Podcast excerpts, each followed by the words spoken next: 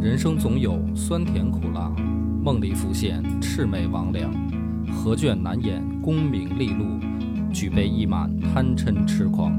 野史下酒四电台，道出不一样的精彩。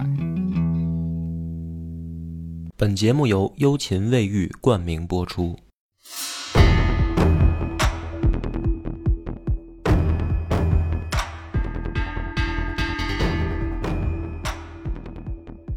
大家好，欢迎收听《野史下酒》，我是主播恶霸波。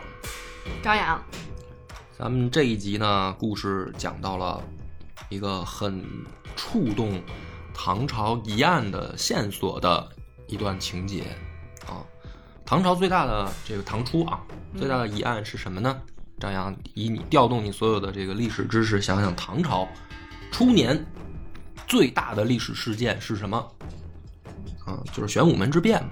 嗯、哦，玄武门之变，对，不好意思，所以说，这个今天的故事呢，会涉及到， 不是说该讲这段了，是会涉及到那儿。嗯，先出了一件什么事儿呢？咱们之前不是说刘黑塔被李世民打败跑了吗？嗯跑到突厥那儿去了。就没过多久呢，这个小黑子在突厥那儿借了兵，卷土重来，然后杀回山东，连下数城。当时的这个李神通吓得自知不敌，知道打不过他，嗯马上就给长安写信，说赶紧派兵来支援我，啊，不然这个山东的局势可能会控制不住。那么当时呢，这朝廷也很重视，立刻下令淮阳王李道玄为河北道行军总管，会合邢台民部尚书史万宝，两个人一同去讨贼。这个时候呢，李道玄十九岁，是一个年轻的将领。那么这个这一次的调动呢，就很可疑啊，或者说很奇怪。它奇怪在什么呢？就是为什么不调李世民了呢？对呀、这个问题我们先放在这儿啊，就是先搁这儿一个问题。这个人事调动很奇怪。出兵以后，这个李道玄就去找这个史万宝约定，说呢打仗嘛，就是比谁狠。我一会儿呢，我这我就带兵就冲上去，老哥你在背后接应我，就是我冲前锋，嗯，然后你呢支援我。结果呢，史书上竟然就这么写的，说这个史万宝回去以后就跟他的部下说，说我呀有李渊的这个密诏，密诏呢就嘱咐我说，李道玄年纪轻，火气盛对，啊，年轻人办事儿比较愣，说真正这一仗，这个掌兵啊啊，抓住这个部队的这个行进的速度这些事儿啊什么的，是交给我来干的。所以他带的是少数人，哦我这个人更多。说那么现在呢，这个李道玄果然犯了轻兵冒进的这个错误，啊上去就想跟人拼命。那么我们如果跟他一同去的话，这一仗必败。嗯这史万宝就等于直接就跟手下这么说，后面的话就更恐怖了。他说：“不如以王耳敌，右耳的有耳耳，啊。”他说：“让这个李道玄当右耳，然后等这个敌人呢打败了李道玄，我们再出击。”说这就能破敌了。但是你要知道，这个史书这么写的话，就会很奇怪啊。因为如果你看这个不仔细的话，或者说你当成这个演义呀、什么的来看，这个就不奇怪。为什么呢对对？哎，就是玩心眼子，对当心眼子是吧？这个你甭管是谁，反正这个，哎，咱们现在办公室职场也是这样嘛，是吧？哎，小伙子，这个火气盛啊，跟老板这个领军临状啊，让他让他先上，等他这个折了，咱再谈。这你听着好像不奇怪，但是实际上就很奇怪，就是怎么可以这么做，而且还竟然就记记到史书上来了。因为你要知道的是，你这个属于呃兵家大忌啊，嗯，你就是等于卖队友了，对啊，而且他还是一王爷。嗯，他的身份是个王爷，对啊，李道玄是王爷呀、嗯，啊，你对于李家子弟敢这么对待，还还跟自己手下就这么说，直接说了还，说不好听点儿，这个都有点欺君之罪，因为你没有手谕，或者说这个密旨什么的没有，你自己瞎编的。这史万宝还挺勇敢，竟然就这么做了。结果是什么呢？说李道玄带着大兵往前冲击的时候啊，正好路过一片沼泽地，然后李道玄就说快速渡过沼泽地。哦结果呢，过了一半儿的时候，刘黑塔率着漫山遍野的骑兵就杀过来了，直接呢就把李道玄给围了。围了以后呢，李道玄很猛，就是试图冲破敌人的包围，但是呢，就是敌众我寡，冲了几次都冲不出去。最后李道玄急了，史书上写的是说，他就找了一个人最多的地儿，往里冲，嗯，冲出去以后，然后自己就是拿着武器砍翻数十人以后，然后仰天长啸，喷血而亡。就是他已经不是突围了，嗯他最后的这个自举杀式袭击，对他最后这个举动就是说，今天我既然死定了，嗯我就能杀一个是一个壮烈点儿，啊，然后就冲进去，就跟敌人要同归于尽，然后最后喷血而亡。这个时候呢，史万宝带兵赶到以后呢，他就说大家准备这个发起进攻。结果史书上说，他的部队呢看到了对面的骑兵很猛，产生了畏敌情绪，然后不敢上。最后，史万宝看到自己的手下开始有逃兵出现的时候，被被迫无奈着，他自己也开始往后撤。嗯，结果被敌人追杀，就等于史万宝最后也败了。那么这个事儿呢，写到这儿，就是消息一转，就是消息传到了秦王李世民这儿，就是前线出了这样一档事儿、嗯啊，李道玄这个被人家等于没有主角光环儿，然后被啊人围了被，人围了，打死了。嗯然后书上写李世民的反应是这样的，是说，呃也是很悲伤啊，然后呢，唏嘘道，他说，道玄呢常从我征，就是我之前带李道玄出去打仗，就相当于我在我手下干过，嗯说他可能是看到我深入敌阵，不顾利害。李李世民，咱们之前讲，他就是这么打仗，啊，所以呢，他说他可能是学我，嗯没想到把自己给扔进去了，就是这是李世民的一个评论，也是写在书上了，嗯，说什么呢？李道玄死了以后，山东震海，啊，就是没想到哇，刘黑塔卷土重来了，而且这边儿山东也有好多原来刘刘黑塔散落的部下，还有一些州州县啊，马上就望风归降，像李神通他们都是不敢不敢上，就是之前他就不敢上嘛，就向朝廷请救兵，这时候就更不敢上了。然后说长安这边呢也很苦恼，李渊想调李世民又不调，为啥呢？哎，你现在再往后听啊，这个时候说太子李建成站出来说说如果没人能破贼的话呢，我愿意去。哦，然后李渊就说：“哎呦，太好了，是吧？这个太子愿意去领兵出战。”于是呢，让李建成当山东道行军元帅，可以调动河南、河北诸州的兵力。嗯然后，这个李建成等于领到了这一次击破刘黑塔的这个任务。那我们就解这个问题，就是说这个线索在哪儿呢？说当时李世民因为之前立了太多的功劳，已经被封为天策上将，嗯就是他的这个相当于天策府的体系成立了。那么他手下呢，不但有很多的猛将，你看他之前打仗收的这些人，还有好多的幕僚文臣，啊，据说是当时有十八人被李世民当做文学馆学士，而且是给他出了很多主意。这里面比较出名的呢，比如说杜如晦，啊，房玄龄、虞世南、褚亮这些人，就在他这个文学馆里。嗯说这些人平常没事儿就给李世民出主意啊啊，当然了，也有这个这个文学爱好的这个什么探讨啊之类的，很出名儿。但是大家听这个，觉得这代表什么呢？啊，这个有什么可奇怪的呢？对啊，嗯，首先呢，在当时的这个礼堂里面，它实际上呢有了三个可以单独行政的体系，一个是李渊自己，嗯他是皇帝啊，他的命令是可以行使的。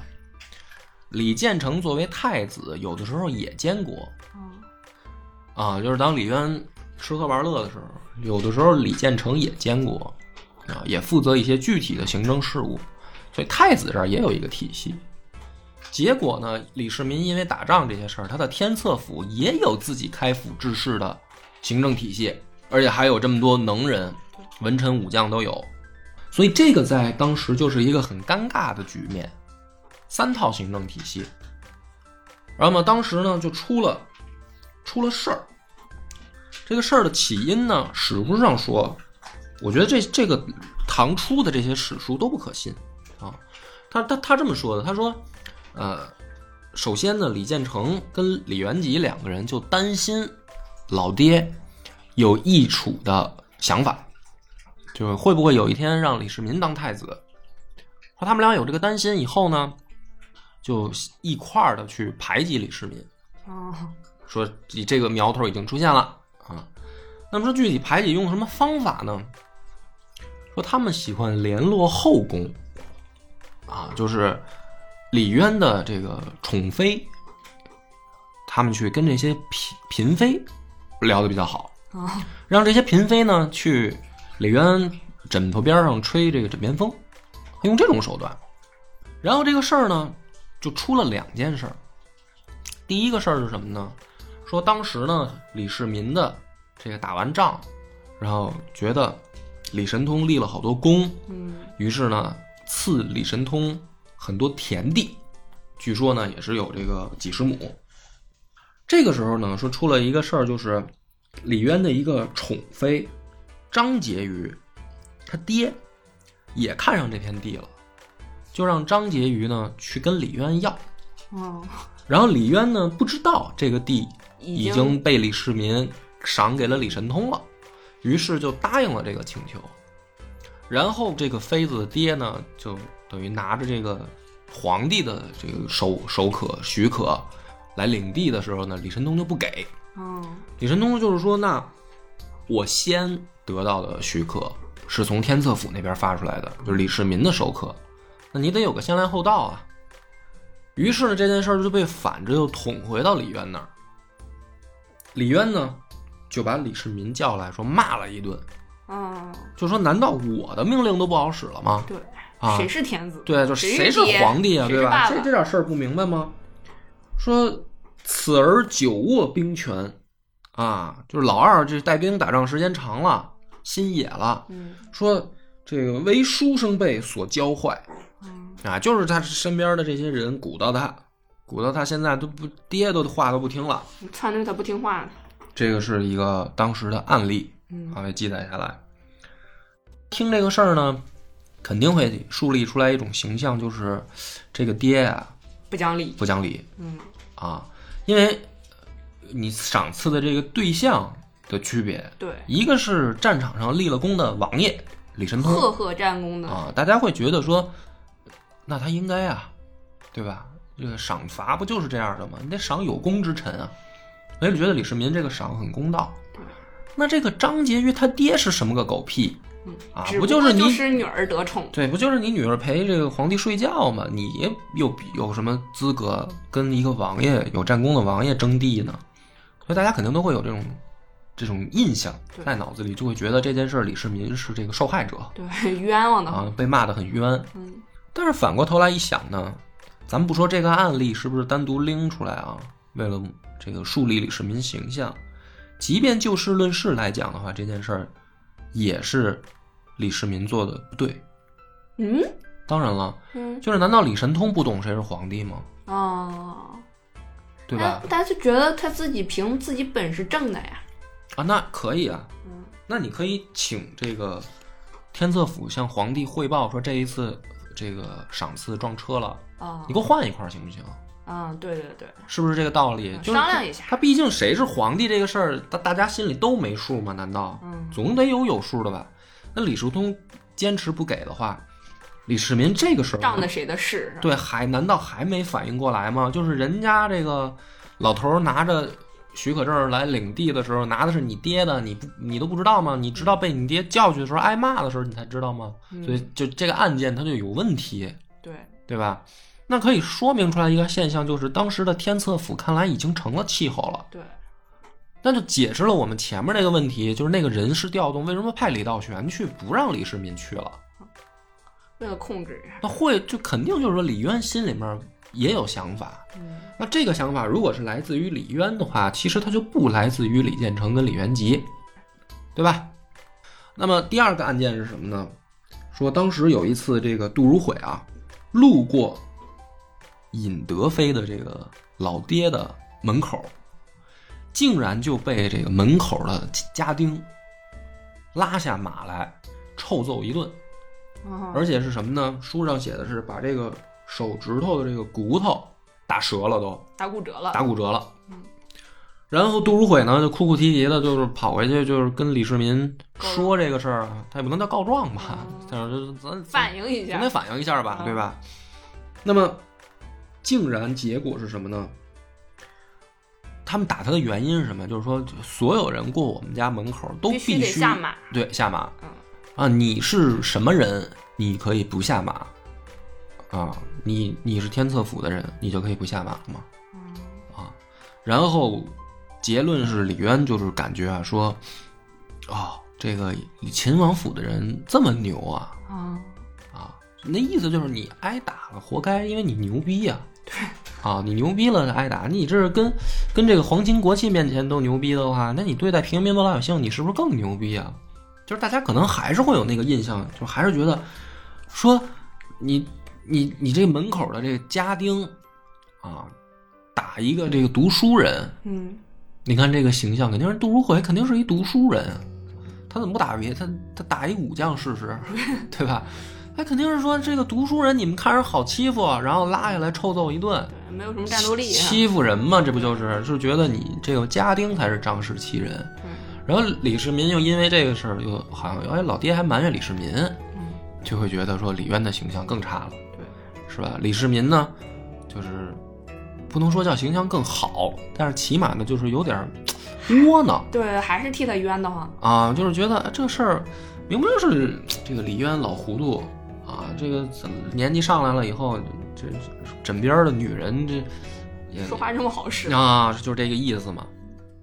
两件事儿呢，嗯，书上写就是说，这个两个妃子嗯都是因为李建成嗯去跟他们捏过的，哦，捏过了以后呢，可能比如说正常情况下，那李世民也是皇子啊，你两个妃子，你也不敢招皇子吧？对说为什么这么勇敢呢？敢找事儿呢？是因为太子在背后撑腰嗯啊，所以菜子在后边撺掇，对，所以说结果就是李渊越来越亲李建成，然后越来越疏远李世民，这才导致了说这个当时派李道玄出击，就没想到李道玄还战死了。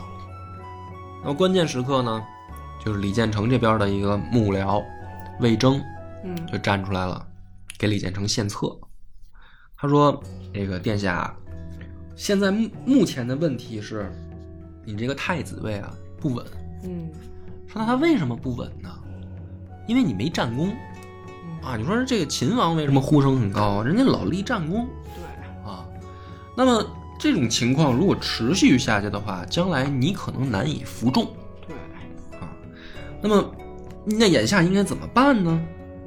说正好借着这个机会，这不是刘黑塔又出来闹事儿吗？嗯啊，李道玄战死了，你去把这个等于事儿领下来，啊，然后咱们去把刘黑塔收拾了。这个是第一个，你可以立军功啊，对啊，立了军功，将来你才能服众。对，你得有点业绩啊，对嗯，第二个就是说，咱们借着这个机会呢，就可以多认识一些山东俊杰。嗯你收拾贼的时候，你也能收人啊，是吧？很多人也会跟到你的麾下来替你办事儿。咱们去山东，等于再招募一波英雄展现一下人格魅力，对于是呢，这个李建成就发生了前面那一幕，就站出来把这活儿接了。接了以后，李渊也很高兴嗯啊。然后呢，他们就得想办法说，咱们就是如果打山东，咱们去首战去哪儿？嗯啊，目标是哪儿？传来一个好消息，说魏州总管田留安报捷，啊，这个在这个地方击退了刘黑塔的这个军队，那就看来说这个魏州这个地方作为第一站很合适，就是首先有敌人，而且敌人本身在那儿吃了亏，咱们从这儿开始可能是一个好的开始。那么这个当时为什么要单单说这个田留安呢？就是大家可能会觉得说打仗你就从哪儿开始打不是打呀？为什么单独要还选一个这个田留安这儿啊？就是因为当时山东很多郡县啊都又反去跟刘海塔了啊，啊，就他等于他进攻他没有首先的立足之地，有一些个别的地方，即便说没有明着说跟刘黑塔，但是当地的这个地方官、地方长官他自己心里都虚，他会担心下面的人可能哪天突然就反水了，嗯所以呢，这些地方长官对下面人都不信任。那如果这样的地方大军去了，可能仗还没打呢，自己这边就先有奸细、内讧啊，什么乱七八糟的事儿就出来了。半夜给开个城门啥的哎，所以一看说，哎这个田留安不但能防守住敌军，嗯是吧？还成功了对啊！这个看来他这儿应该嗯战斗意志很坚定。很坚定，我们拿他这儿作为第一站，看来靠谱。那这个田留安是怎么做到的呢？他那儿也有这问题，嗯他手下也有人想投降刘黑塔，他呢有一天就把大家都叫过来，就是宣誓宣誓一样啊，嗯或者说叫这个跟大家摊开了说。嗯他说，首先我们是朝廷的人，我嗯们这个是李唐的人嘛，啊，我们这个打退刘黑塔叫打反贼，对，是吧？那你要跟着刘黑塔干呢，你首先从这个正义上来讲，你站不住脚。对，道义上你站不住脚。对，那么说我也知道手下有些兄弟可能有想法，对，说没关系，有想法的啊，田某的人头在此，我不拦着兄弟这个发家致富，嗯是吧？你要真想发家致富，跟着反贼干，你就来取我项上人头啊，然后你去献给刘黑塔。嗯，看能不能换个官儿做。对，嗯这个手下的不管是将官啊，还是老百姓啊，知道这个消息以后呢，首先就呃很感动，就哦觉得这个田大人是真心相待。嗯，你甭管他就是是这套好江湖啊。就你甭管他是作秀还是怎么着吧，就是，毕竟他是说出来了，他没跟你藏着掖着，因为好多当时这个山东的地方官是我防你啊，啊，可能你本来没想当反贼，对对对，然但后是我把防着你你当贼，我把你当，贼防着，这就很让人讨厌嘛。嗯田大人说，我这个跟大家都明说了，嗯，是吧？你们要想反，你就来杀我；如果你们要不想反呢，咱就好好抗敌啊！对，大家就很感动，还真有一个这个一门心思就想造反的，啊，啊，最后被田留安知道了嗯。那一般情况下，这种人应该怎么办呢？宰掉呗，对啊，逮起来，对吧？就是提前发现，提前宰掉就完了吧。田留安呢是把这个人叫到家里面来，嗯，就苦口婆心的劝他，嗯就跟他分析利害啊，谁是贼是吧？谁是官嗯，啊？这个事儿你得心里先有个数。这刘政治嗯黑也正确啊，对这刘黑塔他成功不了，你不要觉得他好像来势汹汹的，一时得意，就摊开了推心置腹的说，就连这个人最后也感动了。嗯就觉得这个田大人靠谱，这才是田留安能够稳住局面，而且还击退了刘黑塔的这个部队的原因。嗯，政治工作做得比较好，所以呢，这个李建成他们这一路人马去奔田留安这儿，这个决定就很靠谱嗯啊，就有这个人在这儿已经开拓了一个好的局面了。那么当时呢，据说是交手了几次，刘黑塔的部队也确实不软，嗯两边儿这个进入了僵持阶段，谁也拿不下谁。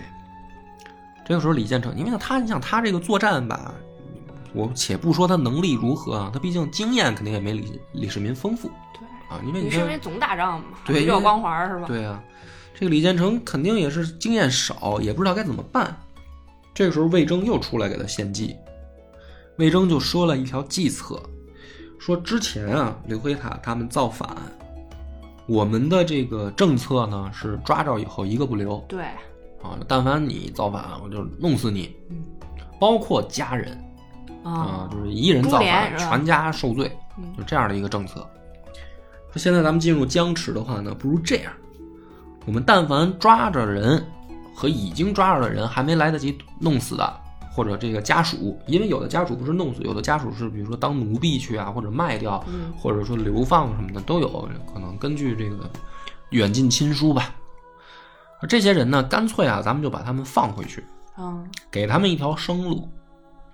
这些人放回去以后呢，山东会有这个消息流传出来，说政策变了，嗯就是你参加过刘回塔的部队也没关系对，不用一条心，啊，只要你现在是吧，洗心革面，重新做人啊重新做人，对，嗯那么政府还是给你一个机会的。给你一条生路。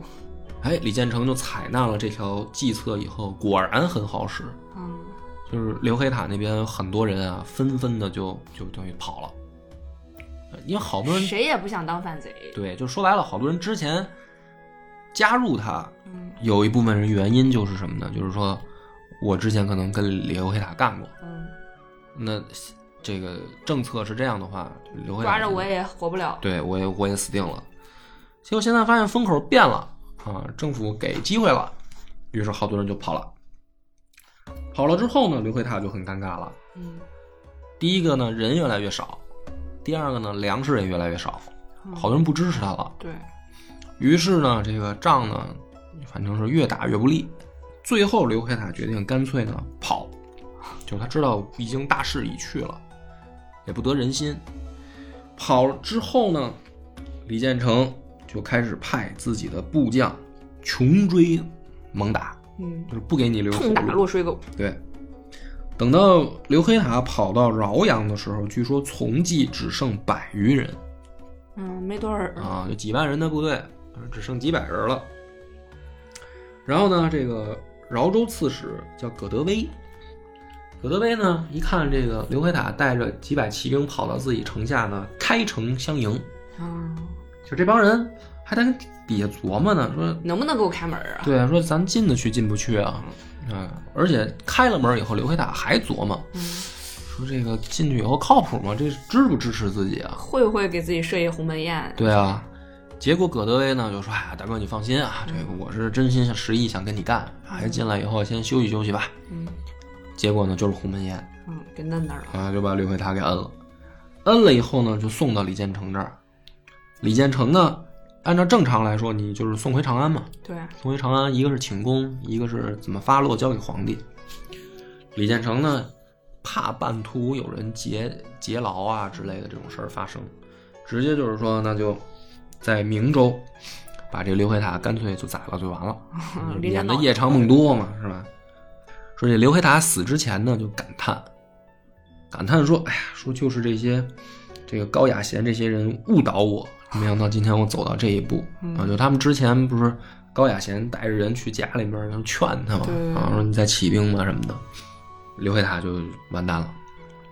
完蛋以后呢，消息就传回这个长安，长安这边就很很高兴嗯啊！你看这个老说太子不行，嗯太子，你看这事儿干的多漂亮，是吧？一去就解就解决了，李建成自己也很开心啊就是有业绩了。啊， 对，有业绩了。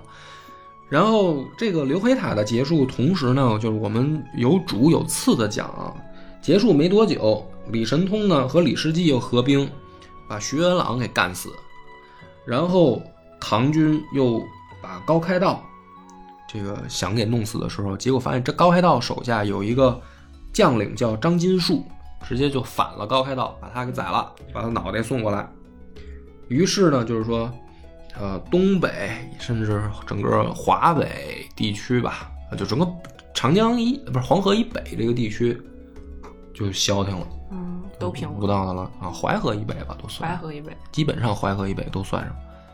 这个到这儿为止呢，算是一个节点嗯啊，局势产生了很微妙的变化，就是朝中出现了皇帝、太子和天策府嗯三个三股势力啊，而且呢，已经在战场的人员调动上产生了微妙的变化。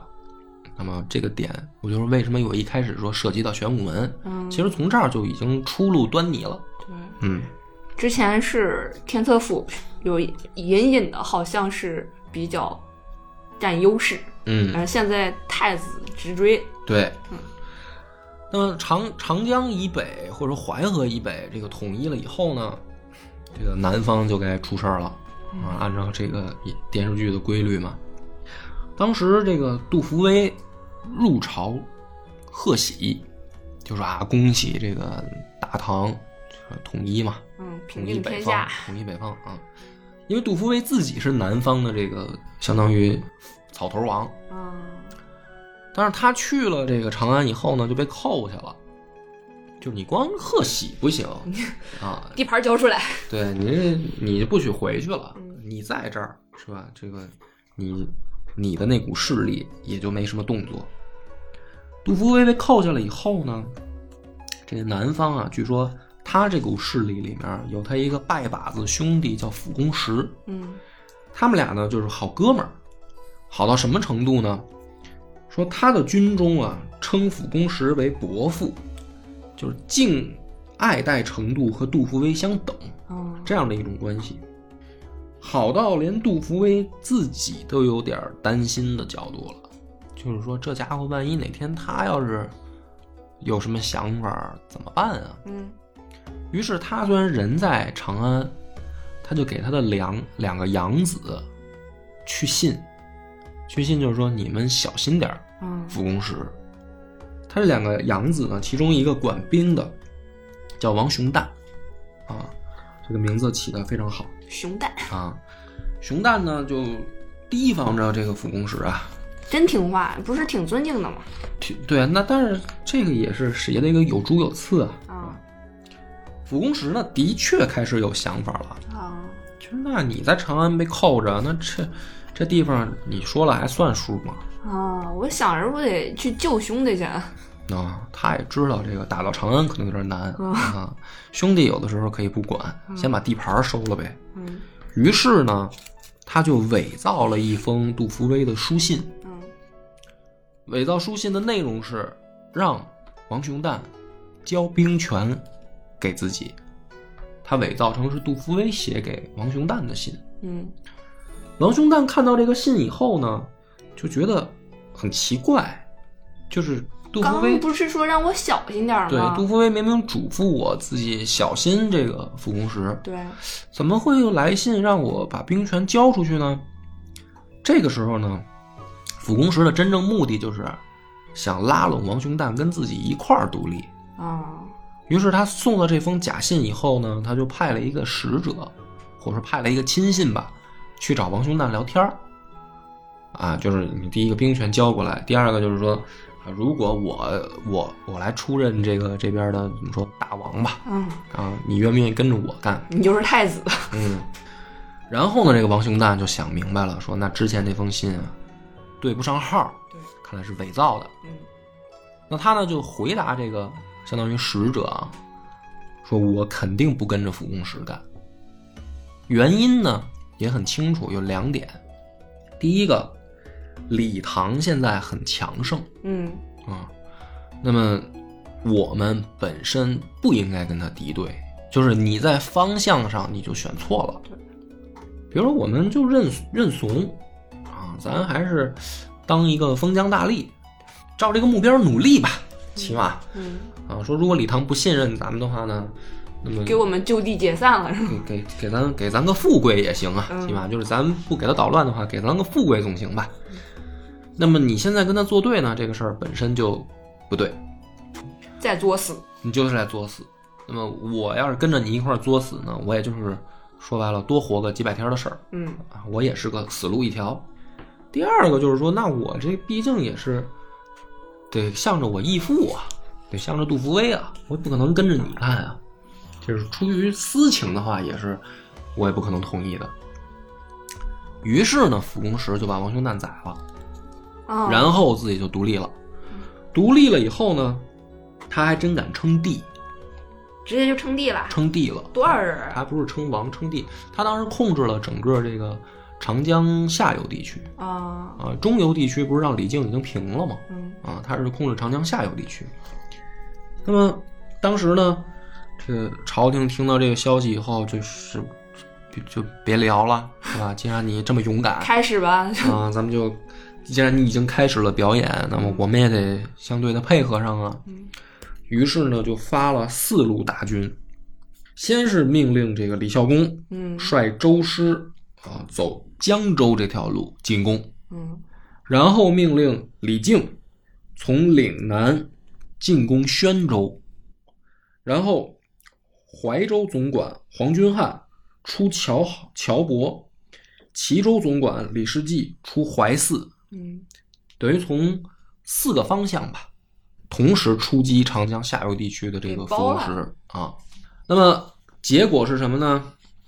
说李孝恭出发以后啊，就是等于宴会这个将官啊，那咱们准备誓师出发了。嗯，出了一件怪事儿，说这个取水啊，这个水变成了雪哦，啊，特别像那个恐怖片儿，对，就是有好多那种恐怖片儿的桥段都是打开水龙头，一开始是自来水儿，嗯，这洗着个洗着脸，洗着洗着发现一一一洗脸盆儿血水嗯啊，就是出了这么个怪事儿在书上，然后大家呢都会觉得说这不太吉利啊，这个闹闹妖嘛，这不就是？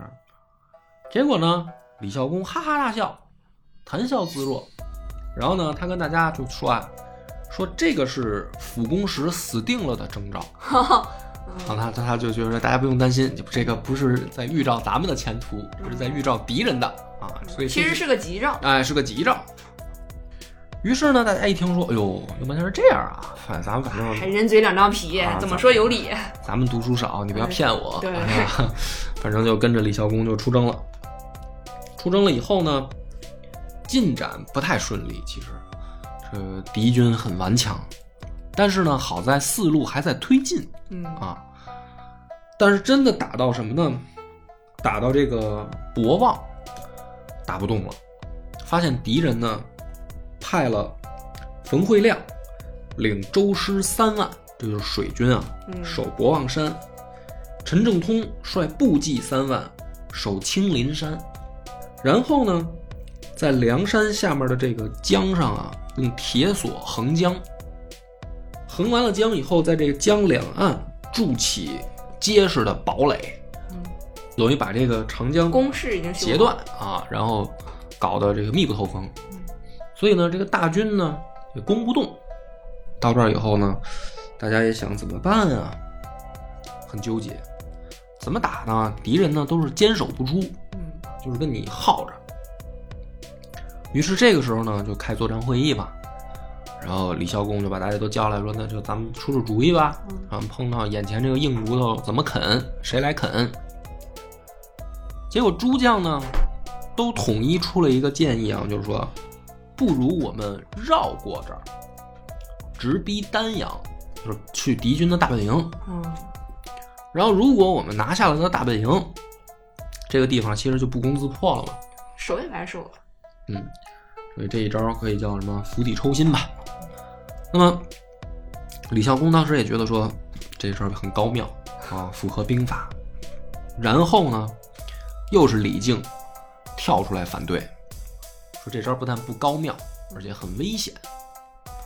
怎么说？那李靖就解释，对啊，说怎么就你想法多呢？啊嗯每次出兵打仗都这样，都是你跳出来反对大家。李靖说，首先啊，这个辅公时的这些手下精兵强将比较多，就这儿是他的精兵强将，但是丹阳地区石头城那边也有他的精兵强将啊。说我们如果连博望朱寨都拿不下来的话，你怎么能够保证你打到丹阳以后，你就能迅速攻破呢？这是一个问题。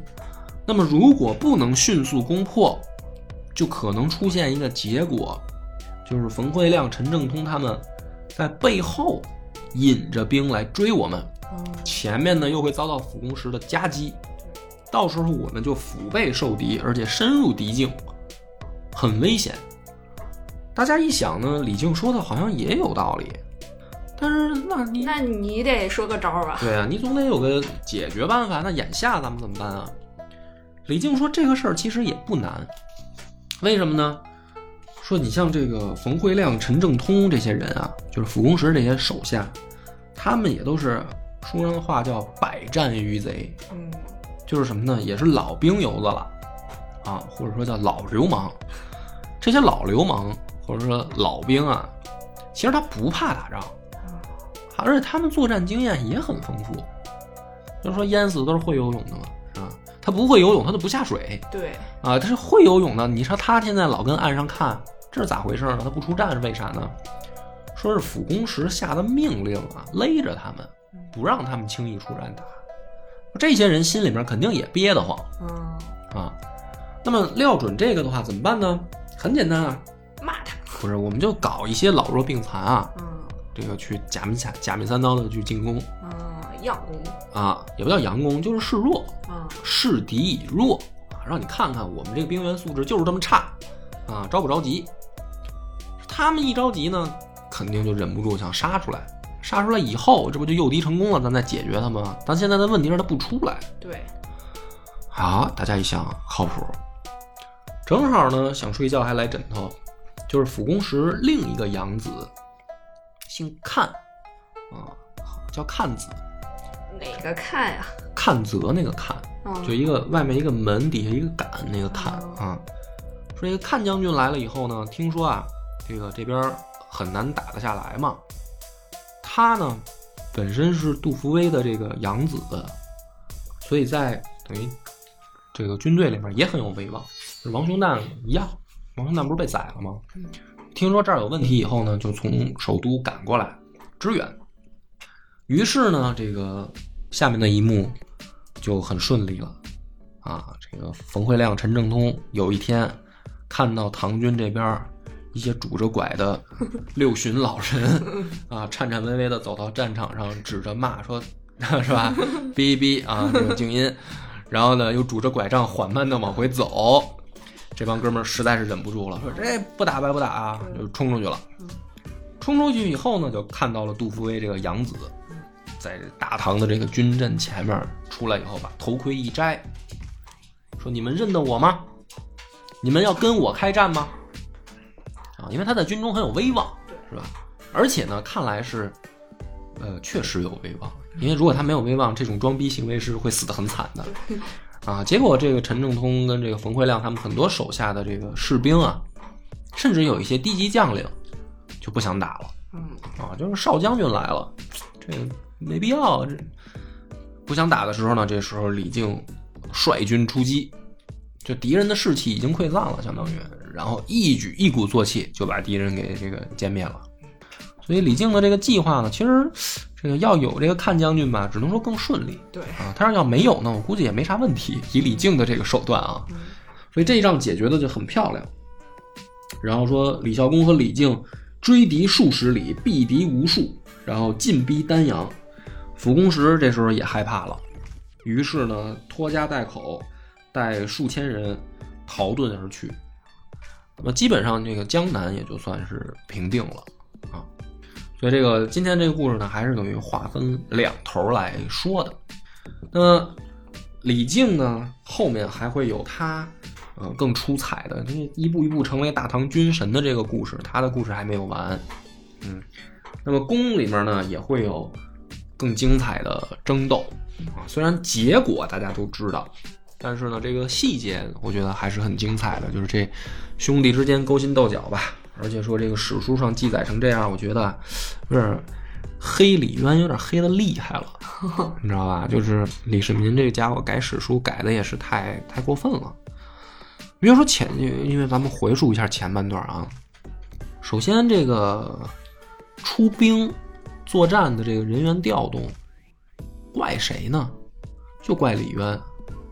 就是为什么刘黑塔还能去而复来嗯，啊？然后这个他的这些手下，山东这些还能降而复叛，谁给他的勇气？对，实际上是什么呢？错在李世民不是李渊处理的不干净。对，这就本身就是他的问题。那么你单独写这个呢，又写上一个李道玄的死，嗯就显得李渊现在啊有点不接地气。嗯说白了，那么而且非得把李建成呢写成一个小人，也反正古代这个史书上描写小人吧，他就有这种惯用套路，就是女子和小 人做勾结在一裙起带关系，啊，他就一定是不正义的那一方。嗯但是，换句话讲，这个我们推测一下，李占成有没有这个必要？就是换句话说，是谁在不断挑衅？嗯，有没有可能反过来？会不会是天策府的人在不断挑衅，对，而李建成还没搭理他们？也有可能吧，我觉得。嗯，我根红苗正，对吧？对就是差点业绩的事儿，因为呢，史书上还有一种更可怕的说法啊，就是说李渊曾经同意过李世民说，将来仗打赢了，我让你当太子，说说过这种话。啊，然后呢，说是李世民啊，坚决推辞，就说别别别别别啊，这个还是给大哥吧，让大哥当太子吧。然后说这个太子的位置才落到了李建成头上。嗯那这个事儿呢，我们就要说，你去抹黑李建成吧。如果嗯、你说他没有军事才能，那就是说你彻底就是说他一仗都打不了呗。对，那他能平刘黑塔这件事，就说明人家有有才能、有对能力，对吧？